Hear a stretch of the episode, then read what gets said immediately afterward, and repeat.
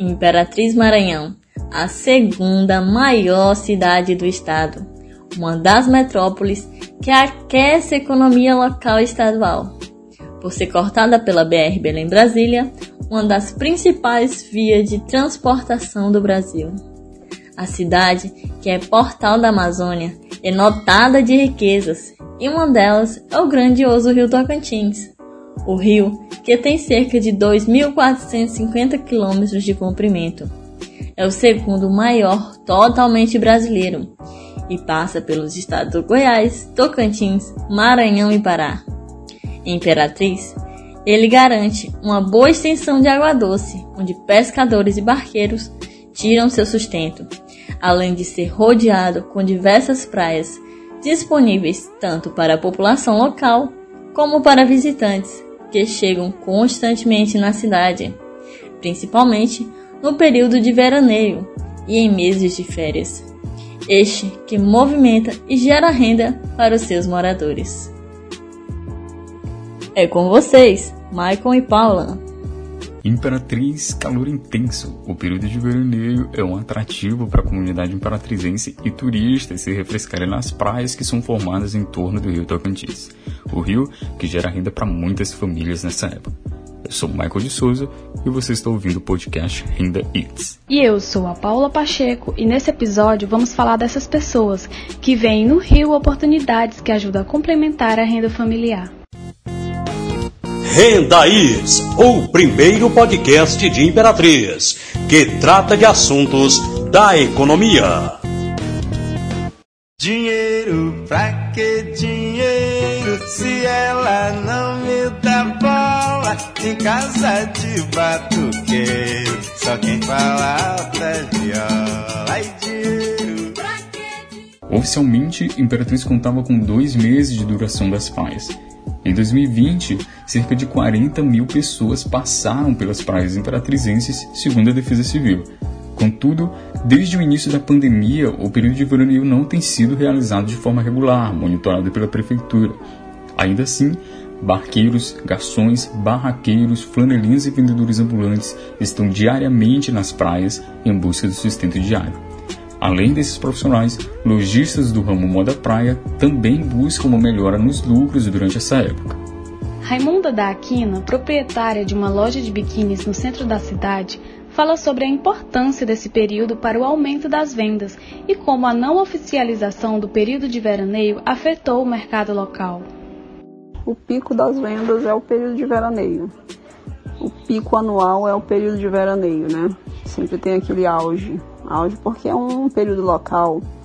As vendas giram em torno de, de, de pessoas que vão para fora, para outras cidades, outros estados, né? regiões do litoral, mas aqui mesmo o nosso pico de venda é o período de veraneio local da cidade e das praias circunvizinhas. O não do, da prefeitura no, no período de veraneio impacta muito, não só o comércio em geral, mas tudo que gira em torno, em torno do período de veraneio. Aí são os barraqueiros, são os feirantes, né? Que é uma cadeia, uma cadeia que não é só a gente, não é só nós do comércio do segmento de praia, mas é, é tudo no geral, seja do setor alimentício, seja da indústria, seja de, de, de que for, de todas as áreas abrangentes do comércio. Né? Mas por outro lado, temos que entender também, é, é um jogo de cintura, um, um puxa-encolhe a gente também está atravessando por uma crise hídrica, né? Isso é sabido. É, devido a essa crise hídrica, a gente está vivendo aí em bandeira vermelha 2. Nunca vivemos nesse, nesse patamar de bandeira 2, bandeira vermelha 2, né? Até então a gente só conhecia o 1, assustadoramente a 1. Agora vamos ter que conviver com a 2, né? Mas eu acredito que a prefeitura vai conseguir chegar no meio termo para que não, não seja 100% zero período de veraneio. Eu acredito que ela vai encontrar meios para isso. Do lado da pandemia, as coisas estão mais controladas, né? À medida que a vacina vai se expandindo, a vida vai retornando ao novo normal ou ao falso normal, não sei, mas vamos em frente. Debaixo de sol quente, os trabalhadores recorrem ao período de veraneio para complementar sua renda. Barqueiros que antes viviam só da pesca, veem neste período um novo método de usarem seus barcos para a travessia de passageiros. Os gastos semanais, assim, eu vou dizer assim, mais ou menos aqui, porque do jeito que está vindo agora, que antes não era, mas agora, nós gastamos a faixa de por semana, né? Nós, todo, todo dia nós compramos 25. Aí bota semana 25, né? Todo dia 25, 25. Esse é o senhor Raimundo Nonato Alves, barqueiro há 20 anos, deixou de ser pescador para procurar outros meios para garantir sua sobrevivência financeira.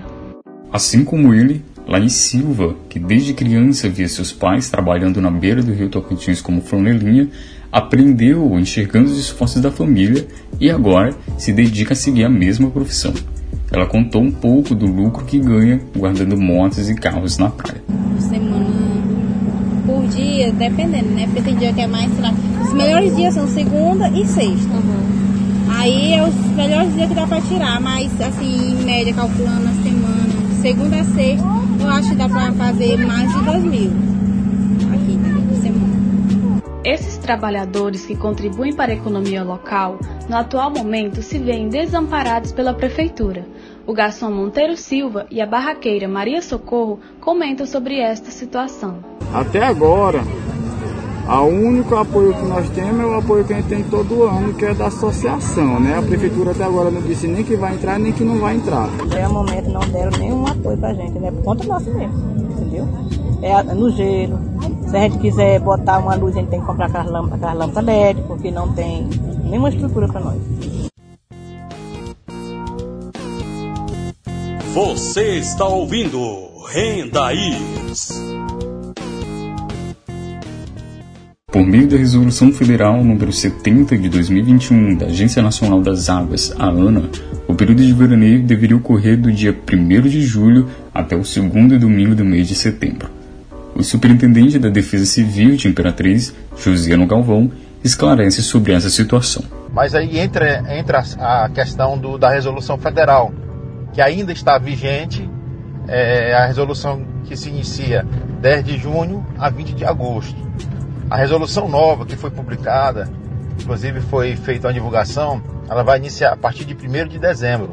Então, valendo para o próximo ano. Enfim, nós fomos analisar, como já está muito próximo a 20 de agosto e há uma crise hídrica no Brasil, é, inclusive o banco de areia não saiu de uma forma como saía nos anos anteriores.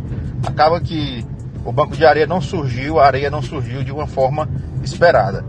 Devido a partir do dia 20, entre 20 e 25, já vai vir uma vazão é, montante imperatriz bem mais elevada, não tem condições de montarmos a estrutura, devido a essa dificuldade é, em relação à, à resolução federal, que na realidade ela, ela está vigente, ela está em vigor.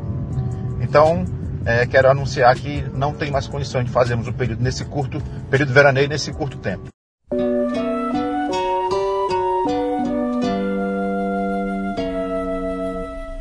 Dinheiro na mão é vendaval, é vendaval na vida de um sonhador, de um sonhador.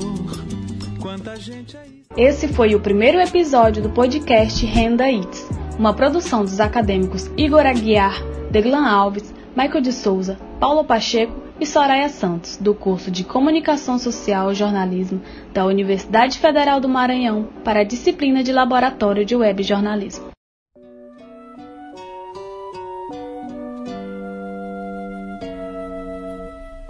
Dinheiro na mão é vendaval é vendaval na vida de um sonhador, de um sonhador. Quanta gente aí se engana e cai da cama com toda a ilusão que sonhou. E a grandeza se desfaz quando a solidão é mais. Alguém já falou mas é preciso viver. E viver não é brincadeira, não. Quando o jeito é se virar, cada um trata de si.